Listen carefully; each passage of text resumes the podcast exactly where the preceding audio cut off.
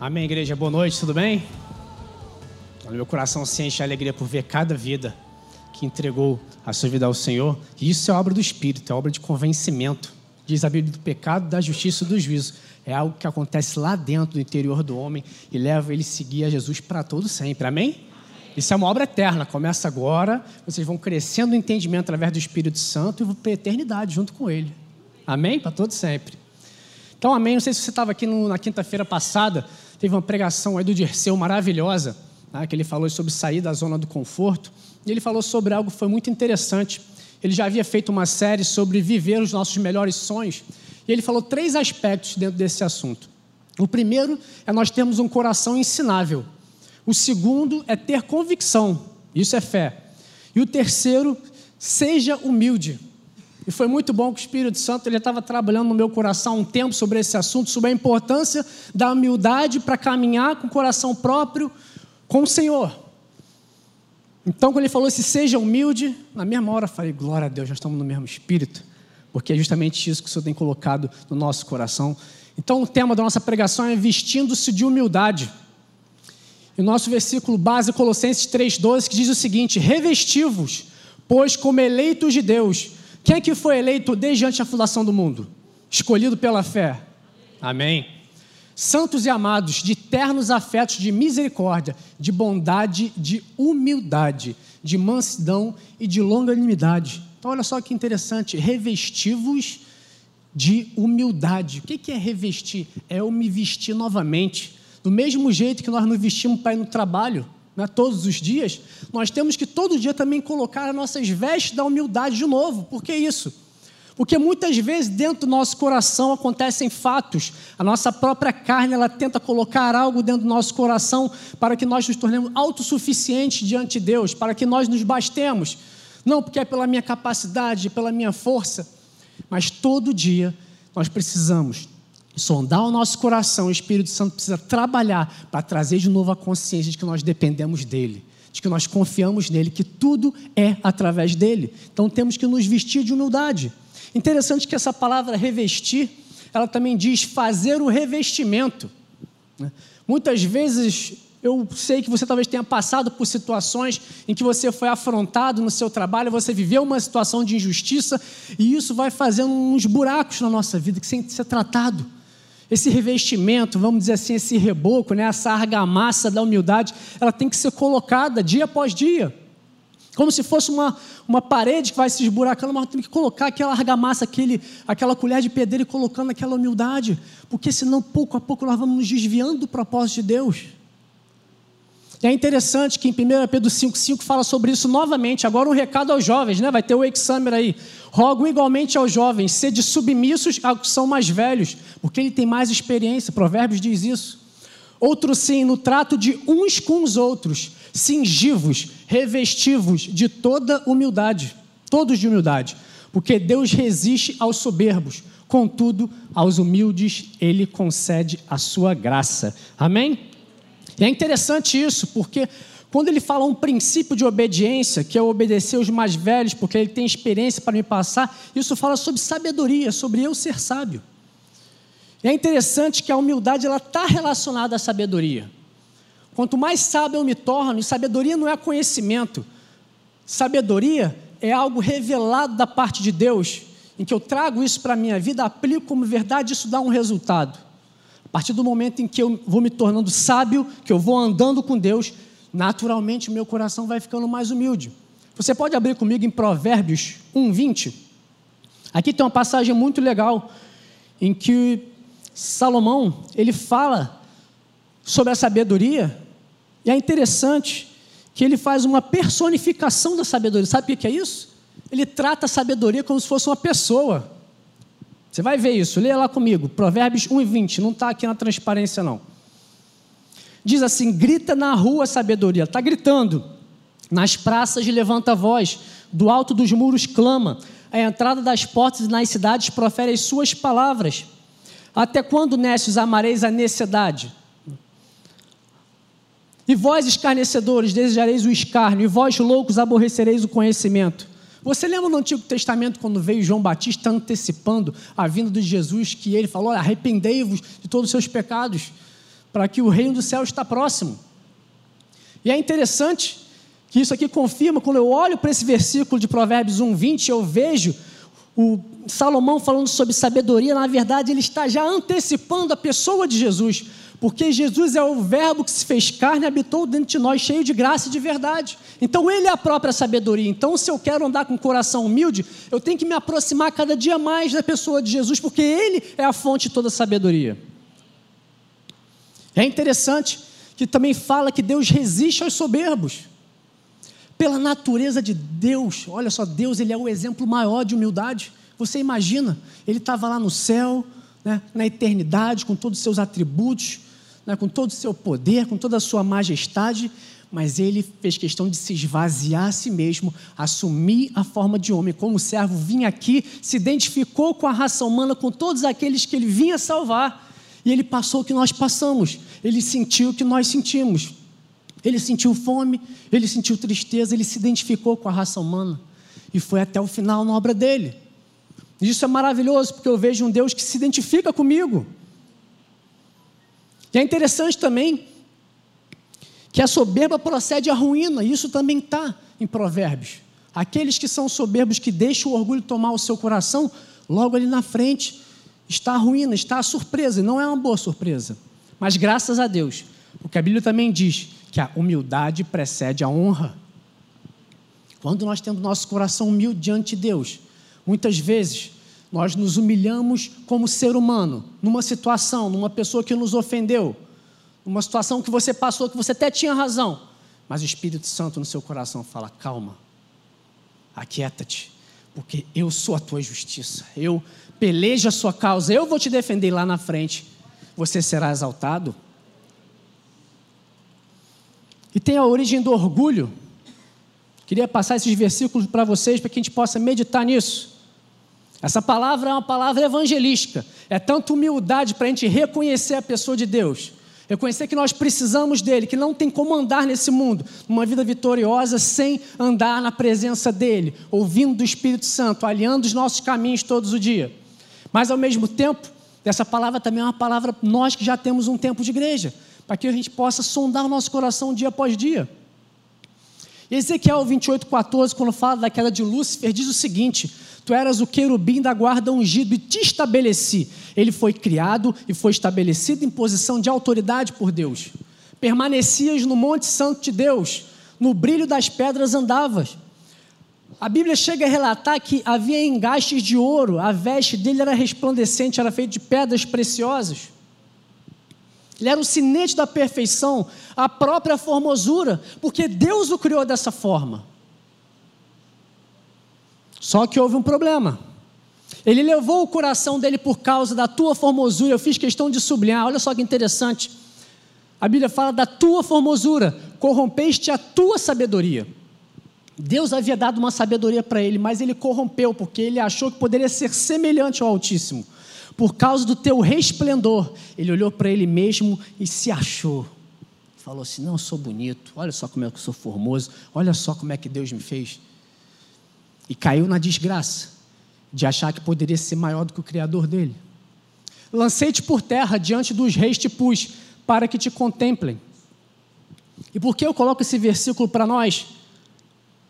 Lúcifer, ele andava no céu, na eternidade, eu não sei te dizer quanto tempo, mas ele foi criado e ele andou um tempo lá no céu, muito perto do trono de Deus. Então significa, diz para mim, diz para você o Espírito Santo mais uma vez, não importa quanto tempo, importa de que maneira que nós andamos. Quanto dia após dia nós reconhecemos a soberania dele nas nossas vidas.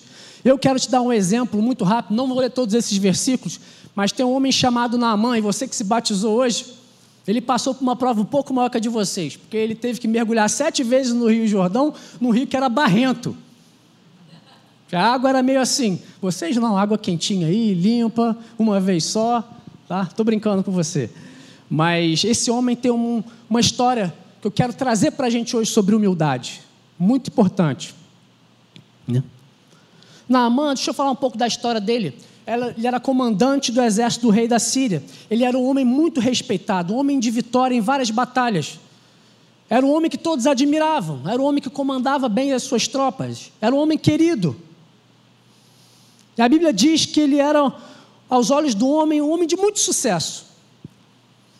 Só que quando eu vou na entrelinha da palavra, ela diz o seguinte: vírgula, porém era leproso. Porém era leproso. Você imagina esse homem, admirado por todos, tinha uma doença que a sua carne definhava. Muitas vezes Aqui eu estou fazendo uma imaginação, talvez ele não pudesse nem aparecer na frente da sua tropa, porque todos eles têm aquela imagem daquele homem, né, pomposo, aquele comandante, mas ele estava, a sua carne estava apodrecendo. E quando eu olho para a lepra na Bíblia, quando eu falo sobre a lepra no povo de Israel, ele era da Síria, mas no povo de Israel, o leproso ele era isolado, ele ficava fora do arraial. Ele não poderia nem ficar junto com outras pessoas, era um isolamento mesmo e era sinal de maldição, porque, segundo eles, a lepra era uma corrupção na carne daquilo que a pessoa tinha no espírito. Era uma representação, era um sinal de maldição. Para os hebreus era considerada a evidência do pecado, que se traduzia tanto na corrupção da carne como um como de outro. Então Naamã representa o homem de aparente sucesso no mundo, mas que precisa urgentemente da intervenção de Deus, precisa do milagre de Deus, precisa da restauração de Deus, precisa ser tocado por Deus de uma forma miraculosa e para sempre. E 2 Reis 5, versículo 3 diz o seguinte: vou te contar um pouco da história. Né? Esse homem ele invadiu Israel e ele trouxe cativo uma menina presa. Essa menina servia na casa dele.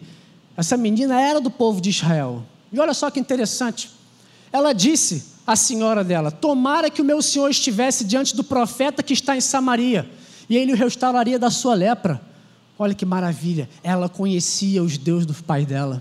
Ela conhecia, sabia, de repente, é, havia uma história de tradição oral muito forte no, no povo de Israel, porque eles reuniam as crianças e contavam aquilo. Olha, aquilo aconteceu com Moisés, lá o povo atravessou a pés enxutos. Então eles falavam, e no livro de Josué confirma isso falando em tempo e fora de tempo para, todas as, para toda a família. E essa menina, ela representa justamente eu e você, que temos a revelação da verdade. Eu e você, que tivemos uma experiência com o Senhor, que temos dia após dia andado com Ele, nós temos que falar desse Jesus. Porque aquele homem, ele sofria, mas ele não conhecia o Deus de Israel. Mas essa menina, ela conhecia, olha, tomara ele estivesse diante do profeta, e o profeta no Antigo Testamento simboliza a própria pessoa de Deus, e ele seria restaurado. Eu não sei, de repente na sua faculdade, no seu trabalho, para o seu vizinho, nós temos que ser a boca de Deus nessa terra. Nós conhecemos um Deus vivo, nós fomos transformados por Ele. Nosso Deus, Ele continua operando, Ele continua curando, Ele continua tirando pessoas da consciência do pecado, Ele continua, assim como Ele foi com vocês, dando o Espírito Santo, fortalecendo vocês, vocês vivam uma vida abundante na presença dEle. O Espírito Santo assistindo vocês 24 horas no crescimento, na transformação do caráter, dia após dia. Esse é o nosso Deus. Então, interessante que nós, assim como Paulo, quando ele estava lá em Corinto, que Deus apareceu numa visão para ele, Deus falou assim: então somente fales e não te cales. Nós devemos proclamar isso. Porque as pessoas estão no mundo sedentas precisando disso. Podem estar leprosas fisicamente, mas estão na alma. Pessoas que não querem mais viver, pessoas que estão em depressão. Nós somos a representação viva da, da presença de Deus, da pessoa de Deus na nossa terra. Amém? Abra sua boca. E é interessante que a história continua. E o profeta, ele, não o profeta, Naamã, ele ouve isso e no coração dele, ele falou: Vou ver então qual é essa. Eu vou lá, eu vou lá nesse tal desse profeta. E é interessante que até o próprio rei de Israel ficou com medo desse homem começar uma guerra, porque ele pensou assim: Não, eu não posso curar ele. Se ele vai ver o profeta, isso é com o profeta e com Deus.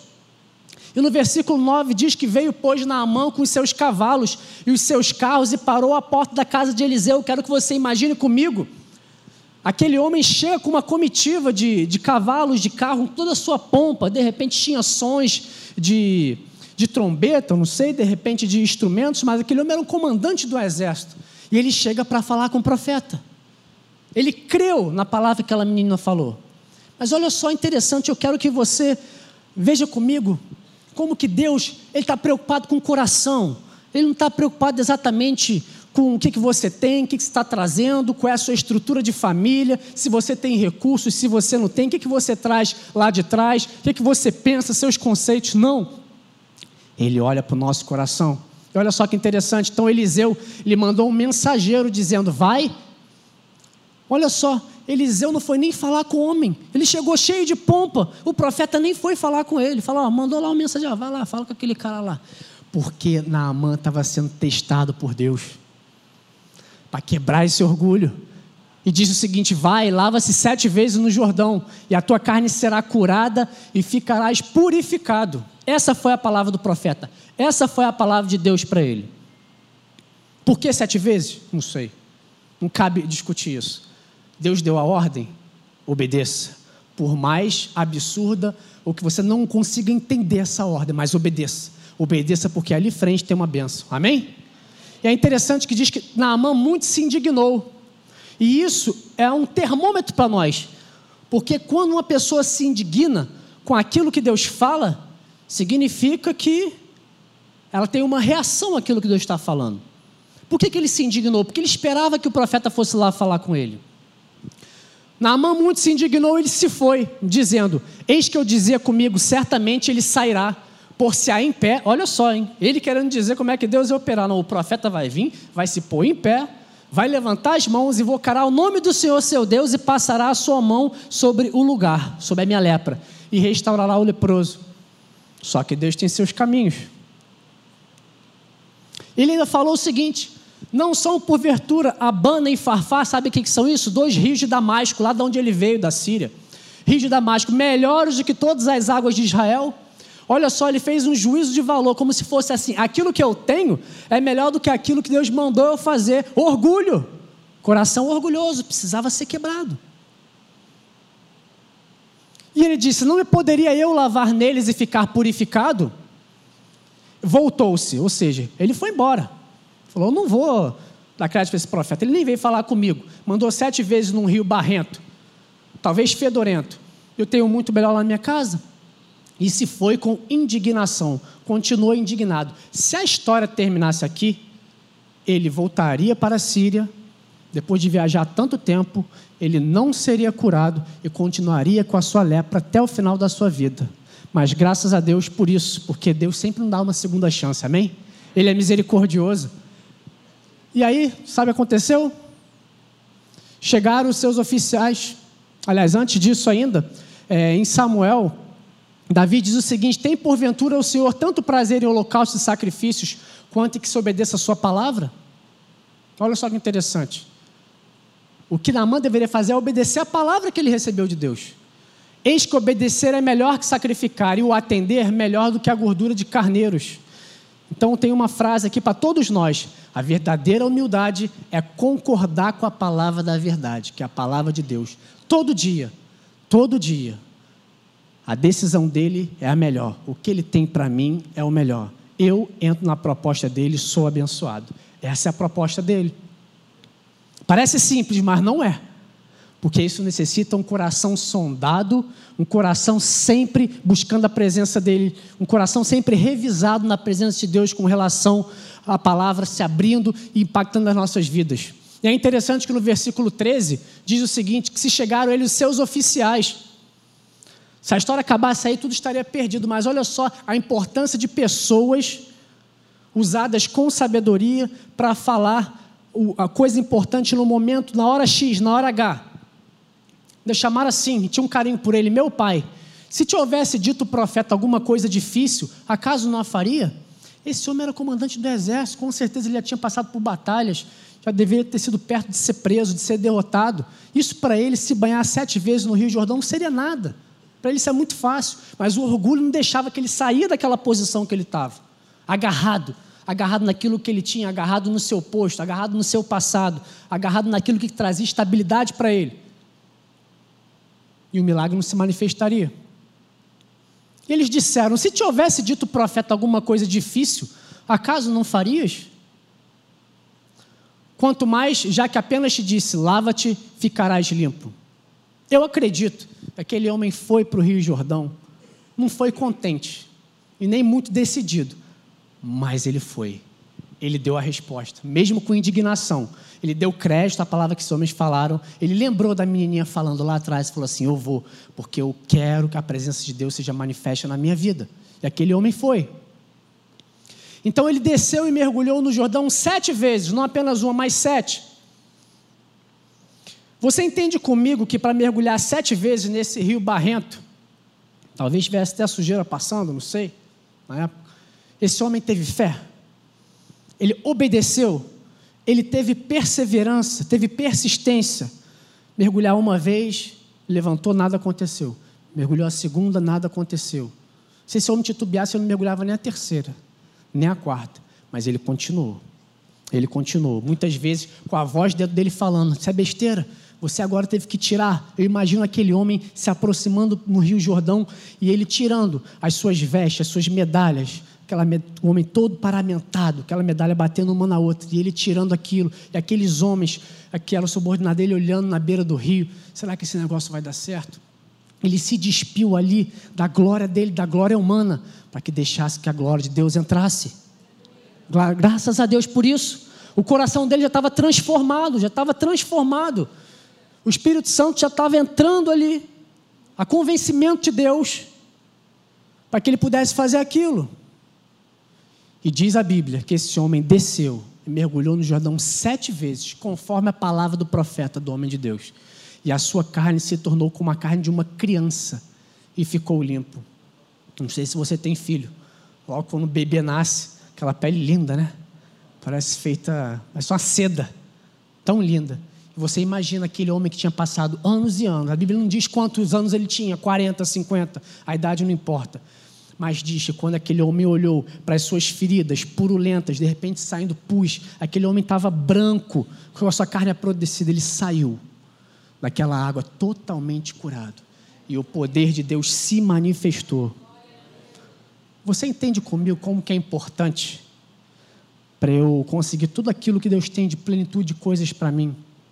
Eu deixar o meu coração ser trabalhado dia após dia pelo Espírito Santo, isso é humildade. Que bom que vocês reconheceram Jesus como o único caminho, a verdade e a vida, aquele que deu a vida por vocês, aquele que se pendurou no madeiro como maldito, que hoje a gente não precisasse viver uma vida derrotada, uma vida sem perspectiva. Mas daqui para frente, todos nós, vocês agora somos da família de Deus, somos da mesma família, dos cidadãos do reino. E graças a Deus, nós estamos rumando para um destino, nós não estamos perdidos, nós temos senso de propósito agora. Amém? É interessante que diz que voltou ao homem de Deus. Ele e toda a sua comitiva veio, pôs-se diante dele e disse: Eis que agora reconheço que em toda a terra não há Deus senão em Israel. Esse homem testificou do poder de Deus. Aquilo começou lá atrás com aquela menina foi confirmado através de uma atitude dele. E ele, mesmo não sendo do povo de Israel, não conhecendo a Deus, ele experimentou o milagre e voltou para sua terra reconhecendo: esse Deus é o único Deus verdadeiro, o Deus vivo, o Deus que cura. E esse Deus está aqui no nosso meio hoje. Amém? Não há Deus senão Israel. Mas quando eu olho lá ainda em 2 Reis, que eu vou caminhando, diz que o seguinte: esse homem ele não tinha aliança com Deus, ele não era aliançado. Então, quando ele chegou na terra dele, ele continuou adorando outros deuses. Mas é interessante porque ele disse para o profeta: ele falou, Olha, quando eu voltar a adorar os meus deuses, quando eu encostar nesse Deus que eu sei que não é verdadeiro, eu já peço perdão. Já peço perdão a Deus de Israel por fazer isso. Só que hoje a proposta é diferente. Eu não sei como que você entrou aqui. Nós temos muitos familiares daqueles que se batizaram. O Espírito Santo ele falou no meu coração que ele estava tocando na vida de pessoas enquanto eles estavam descendo as águas. E não somente isso, enquanto a palavra está sendo pregada, o Espírito Santo está trabalhando no interior de cada um de nós, porque a Bíblia diz que a palavra dele não volta vazia. A palavra dele é apta a separar juntas e medulas, ou seja, o que é de Deus, o que é sentimento, alma do Espírito. É como se fosse um sentimento cirúrgico, e a palavra de Deus ela tem esse poder, ela vai mexendo no nosso interior, nos levando a um convencimento que nós precisamos de Deus. E viver com Deus é só a gente responder. Esse homem nem conhecia Deus, mas ele fez uma coisa, ele respondeu. Ele ouviu que tinha um Deus poderoso e viu a sua necessidade, falou: Eu preciso desse Deus. Sabe qual é a proposta para nós hoje? Você que não conhece o Senhor ainda, esse homem voltou para os Deus dele. Mas quando o homem nasce de novo, o Espírito Santo vem habitar nessa pessoa. E ele mesmo começa a assistir essa pessoa. Começa a equipar e capacitar ela para andar no reino, para andar em novidade de vida, deixando as obras mortas e vivendo em novidade de vida para a glória de Deus, sendo transformado dia após dia. Ele é o Paráclitos, ele é o assistente. Você entende como que Deus, ele não somente nos resgatou, mas ele nos equipa para viver uma vida no centro da direção dele? Amém? Isso é maravilhoso. O Espírito Santo está gerando convencimento de obras mortas aqui nessa noite. E eu queria orar por essas pessoas. Eu quero orar por você que está na internet. Eu tenho certeza que o Senhor está falando ao coração de cada um de nós. Vamos colocar de pé?